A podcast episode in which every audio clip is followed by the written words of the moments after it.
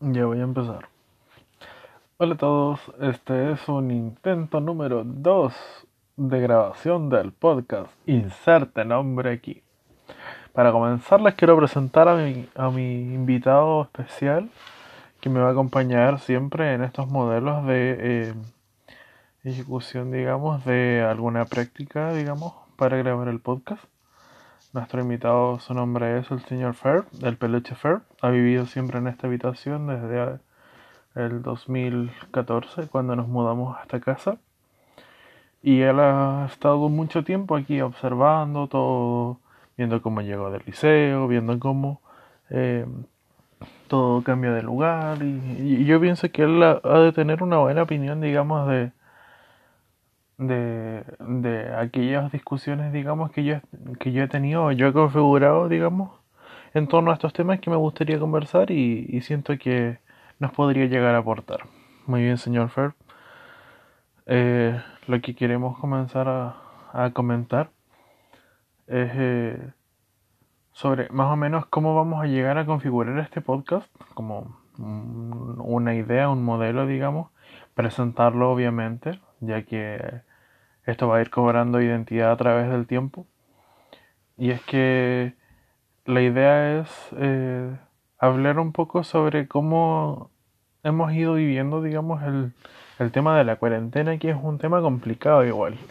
Es complejo situarnos, digamos, en cómo estamos viviendo la cuarentena, sin hablar, digamos, de cómo ha ocurrido este cambio, digamos, entre desarrollar nuestra vida fuera de casa, de una socialización totalmente explosiva, donde uno llegaba a un lugar y había mucha gente, siempre estábamos obligados a compartir con personas, nos gusten o no, y ahora nos vemos, nos hemos encontrado, digamos, en una situación donde casi estamos mi hermana, digamos, la Javi, tú y yo.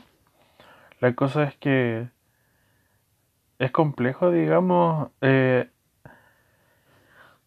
sentirse cómodo en una situación, digamos, donde solamente tienes poca, unas pocas personas para socializar, siendo que hay muchas tareas en la vida cotidiana que necesitamos hacerlas con otras personas.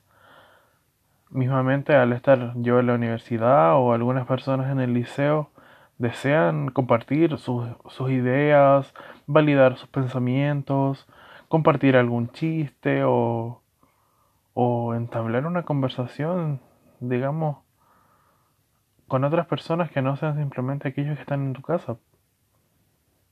Y es que conversaba yo el otro día con un amigo que sentíamos de que esta sensación, digamos, de, de, soledad que ocurre entre los, los, jóvenes del día de hoy, que es lo que nos viene a quejar, digamos, este podcast, se ha ido influenciando principalmente por el obviamente, digamos, cierre de las escuelas.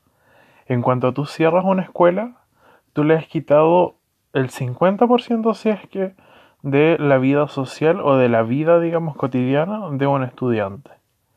Lo que tú acabas de hacer al momento de eh, quebrantar esa cotidianeidad que tiene una persona dentro de un, un círculo, digamos, de personas con quienes compartía todos los días, hablaba, eh, a veces se veía obligado a compartir eh, el, el, mismo alimento o mucho tiempo durante el día, ya eso se, se, se fue difuminando.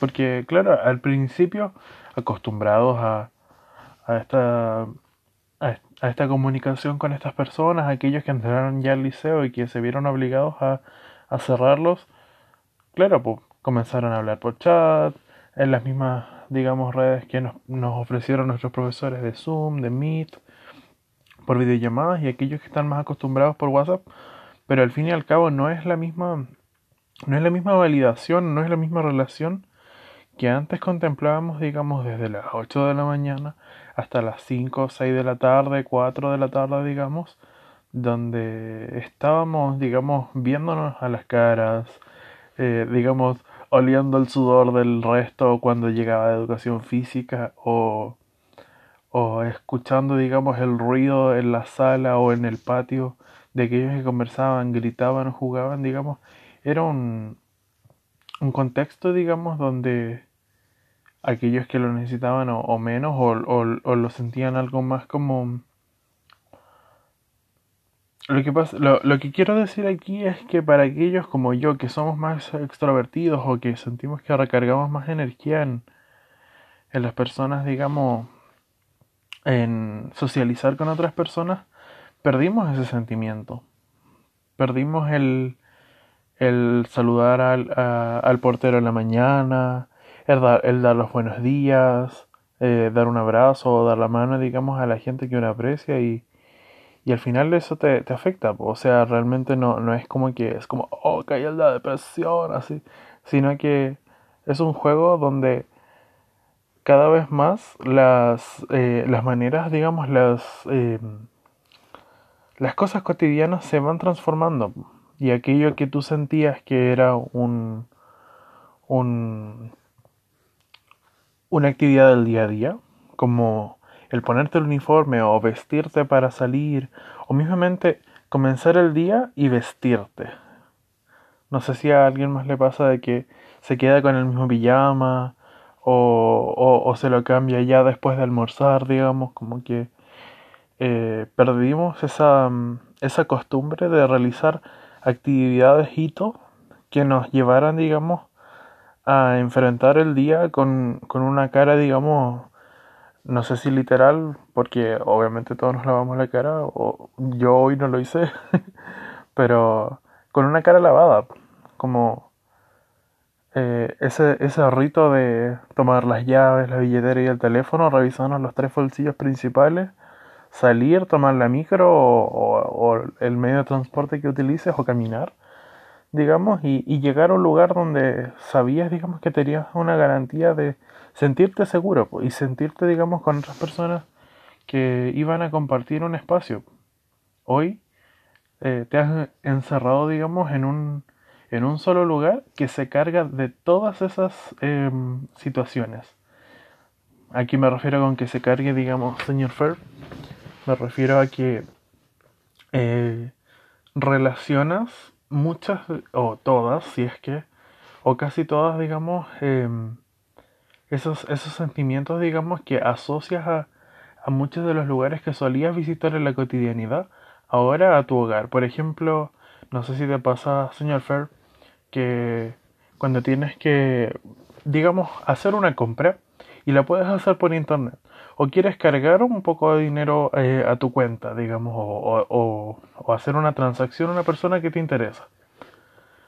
Ahora la puedes hacer en, tu teléfono, en tu computador, digamos, o quieres hacer, digamos, un, una tarea o hacer una pregunta a tu profesor, puedes hacerla por correo, por videollamada.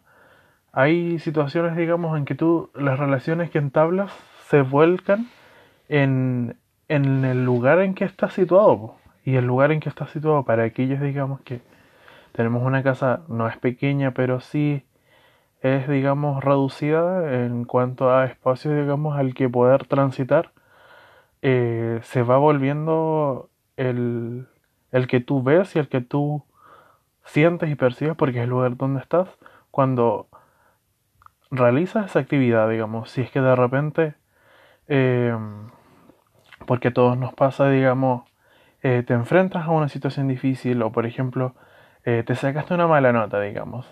Realizaste una prueba cotidianamente, estudiaste todo lo que querías. Eh, nosotros estudiamos en la casa, digamos.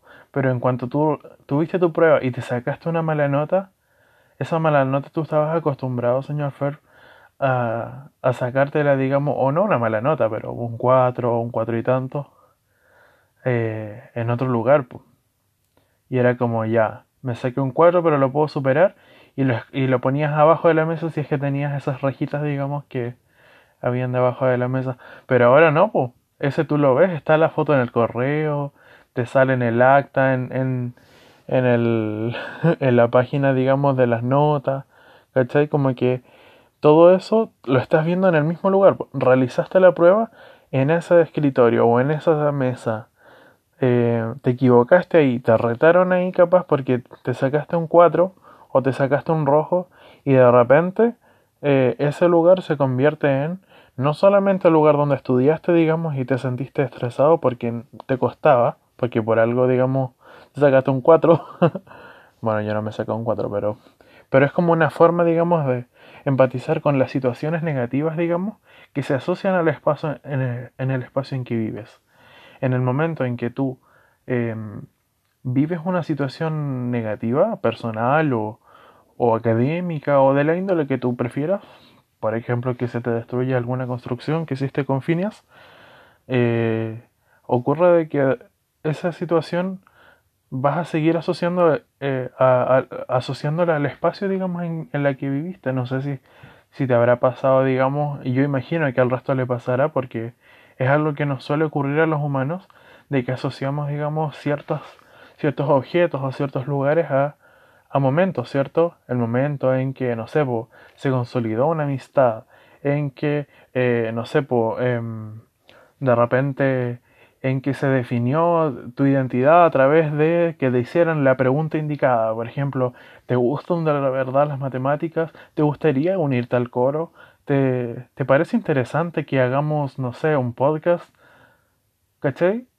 Se vuelve algo icónico no solamente la pregunta o la situación, sino que el espacio, la temperatura, el color de aquel lugar que, vas tomando y, y toma un, color, digamos, que al final em, empaca, digamos, eh, cubre a toda esa emocionalidad.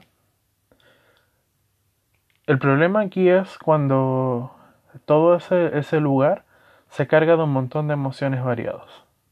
Claro, uno no solamente vive de éxitos o no solamente vive de cumplir aquellas tareas, digamos, que, se te asignan o que tú asumes. Porque al final de eso se trata, pues uno no está obligado a asumir las tareas que uno tiene encomendadas. Uno, uno se educa porque uno quiere obtener un título universitario o quiere construir una base para su futuro y tener una educación, digamos, para ser un ciudadano del mundo. O bien uno hace cierto trabajo, digamos, económico para poder sostener su alimentación o, su vida, digamos, o bien hace algún algún trabajo artístico o algún trabajo que uno sienta que es agradable a uno, digamos, que es relacionado al ocio o no, donde uno se, le, satisfaga, nadie se siente obligado.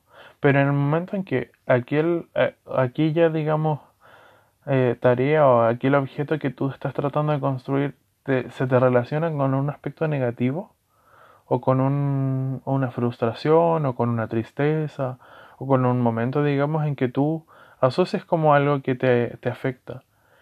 Ese momento es cuando tienes que saber diferenciar de que ese espacio no es el que te está siendo cargado de, cargado entre comillas como si fueran energías. Yo lo estoy hablando como si fueran entre comillas estoy haciendo con mis dedos energía. Pero tienes que tener claro de que ese espacio no es el que imbuye esa energía, sino que es el momento. Y esa, esa separación, digamos espacio-emoción, es tan compleja como, como diferenciar a las personas con sus actos. Obviamente, las personas deciden hacer sus actos y toman eh, mediante su voluntad la decisión eh, propia de realizar algo. Pero todos nos equivocamos o todos, digamos, tenemos, digamos, el derecho a, sentirnos como, a sentirnos equivocados. Y lo mismo es que tenemos el derecho a eh, sentir de que ese espacio no debe ser el que em, se empape con aquello que sentimos. Yo, yo siento que esa es la reflexión que quería traer como colación. Eh, que cuidemos el espacio. A veces necesitamos hacer lo propio o a veces necesitamos hacerlo externo a lo propio. No imbuirlo de todo, porque en, el momento en que tú... Em, en el momento en que tú juzgas un espacio o lo asocias a algo que te parece una emoción negativa o siquiera una emoción, ese espacio ya se ha transformado en algo nuevo. Y ya tiene la responsabilidad tú mismo o misma, tú mismo, Fer, de de no rasgarle, digamos, aquella parte que se vuelve inherente. Bueno, ya no es inherente porque inherente es propio, pero algo que se vuelve propio de ella. Por ejemplo, eh, en el momento en que, no sé, em, te quedaste dormido todas las mañanas o casi todas las mañanas para ir al colegio, ya se vuelve un, un hecho estresante para ti el ver tu cama todas las mañanas desordenada porque te levantaste apurado a lavarte los dientes e irte. ¿Cachai?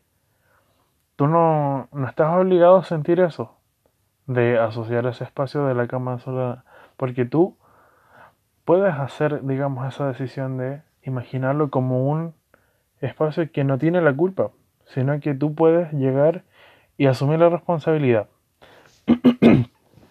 Finalmente, eh, a lo que me lleva esto es a poner el acento en que no imaginemos, digamos, los espacios simplemente como un, un lugar eh, que es em, eh, silencio.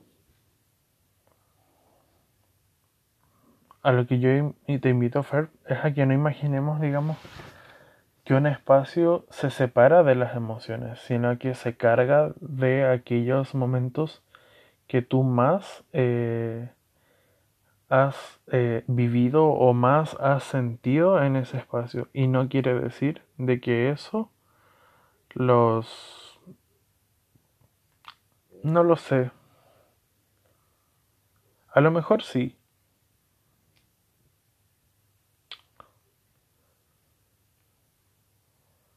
Es difícil porque al final,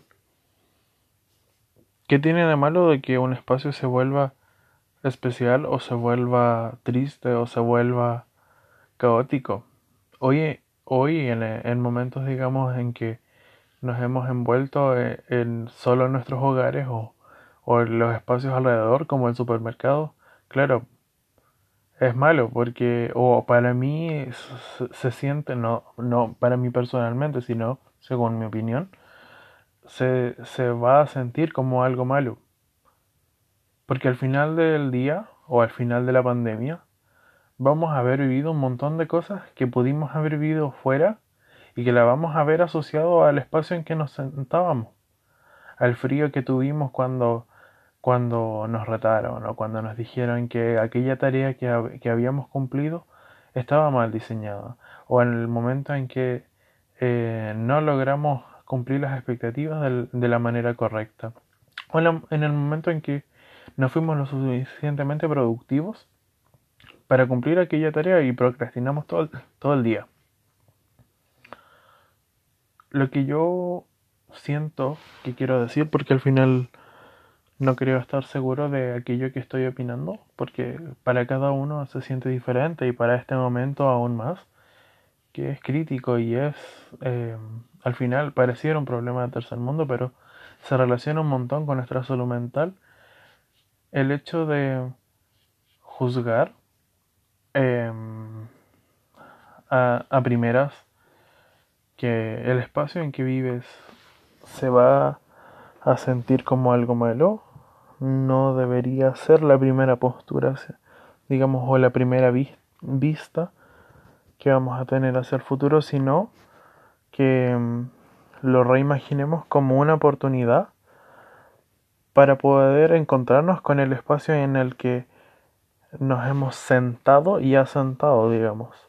Como el diseño de nuestro hogar cumple el rol de darnos paz y darnos comodidad y tranquilidad emocional para el momento en que llegamos de nuestros trabajos, nuestras habitaciones o nuestros espacios de trabajo también debe envolverse aquello que imbuya la sensación de calma, de paz y de tranquilidad que nosotros merecemos porque al final las decisiones que tomamos en el presente y que tomamos en el pasado son las que van a, a consecutir, digamos, en nuestro futuro. Si es que de repente yo decido rayar mis paredes, yo decido pegar una frase muy motivacional en la pantalla o en la parte trasera de mi computador. O de repente yo decido tener una estructura bien ordenada para mi habitación va a ser un regalo para mi yo del futuro para el momento en que yo sienta que necesito estar en ese espacio y que no voy a sentir ningún, entre comillas, ruido o, o, perturbación porque esté todo desordenado o porque esté todo desmotivador o se sienta todo que me haga sentir desmotivado. La cosa es que nosotros mismos nos podamos hacer cargo y darnos tiempo para para dar un aire, digamos, de frescura a aquello que, que día a día vemos que no cambia y que más aún se ensucia, digamos, con nuestra presencia. Se ensucia me refiero a cómo vamos eh, utilizando ropa nueva, digamos, y, vamos dejando la vieja, o a cómo vamos utilizando nuestras camas y necesitamos cambiar esa ropa de cama. Digamos que eso se va asentando porque nos vamos a volver mucho más sedentarios y en el futuro vamos a sentir como que, ay no, qué flojera. No, pues. Eso nos va a hacer sentir aún más, más pesados en, en ese lugar de asentamiento. O, o eso es lo que yo pienso que nos puede llegar a ocurrir. O a mí. Al final esto es una suposición. A lo que yo quiero llegar con esto es que mm, Sí, es como aprendiendo a ser ordenado. Porque a mí me pasa que soy desordenado. Si es que no eres ordenado con tu habitación, Fer, lo que te va a ocurrir al final es que aquello, digamos, que te distrae va a ser mayor a aquello que necesitas realizar. Y vas a. Tu mente va a estar dispersa en aquellas necesidades como mentales o emocionales que debiste haber previsto antes o, o, o, sientes que tienes la necesidad de ver ahora. Por eso es que por eso es que hay que ordenar la pieza. Hay un discurso que en realidad yo no he oído. Eh, como para finalizar, que se llama y que me parece interesante simplemente de oír el nombre. Es como cómo conquistar el mundo. Para conquistar el mundo debes comenzar haciendo tu cama. Y me parece que la imagen, digamos, de, de portada de ese video, que me parece haber visto en YouTube, es de un soldado. Que, habla, digamos, de cómo, entre comillas, conquistar el mundo. No creo que le haya ido muy bien porque es la única vez que lo he visto, digamos, en internet y no me ha aparecido en ningún otro lado más, como Elon Musk o, o como, no sé, Steve Jobs o alguien así. La cosa es que se preocupen un poquito más, pues, y te preocupes también, Fer, y con tú, contigo, Fer, me refiero a mí, eh, de darle un vistazo, digamos, a aquello que, que tienen desordenado, y la habitación es un ejemplo, es un, es un medio para, es un, un mero eufemismo para hablar de la estructura mental, digamos, de, de la situación emocional en la que vivimos. De aquel momento en que te topas, digamos, contigo mismo y sientes que está todo desordenado, tus objetivos a futuro o, tu sensación, digamos, de lo, que, de lo que está ocurriendo en el ahora. Si lo sientes desordenado, el cómo vestir, el cómo, em, el cómo comer, el cómo hacer tus tareas cotidianas, te va a costar aún más. Si es que no sabes que aquello de, que, de lo que sientes que debes trabajar, por lo que debes trabajar, los objetivos que tú mismo has decidido, te va a costar aún más, digamos, que llegues a cumplirlo. Porque van a ir perdiendo cada vez más ese sentido. Y la idea es que no pierdas esa alegría, digamos, que te hizo sentir en un principio el aceptar ese objetivo. Yo pienso que todos debemos volver en estos momentos de coronavirus a, a recordar aquello que en un principio nos hizo elegir ese rumbo. Porque no tiene mucho sentido de que sigamos avanzando en tareas. ¿Qué me miras tú? Mi hermana me está viendo de allá en que sigamos haciendo tareas, digamos, si es que no recordamos aquello que nos motiva. Por ejemplo, a mí me motiva el hecho de conversar con mis estudiantes. el hecho de enseñar y comunicar algo que me, me parece pertinente.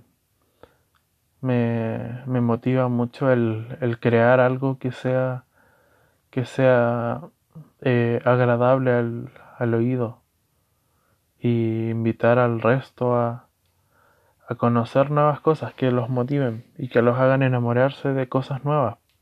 Yo siento que de ahí parte mi personal vocación a ser profesor.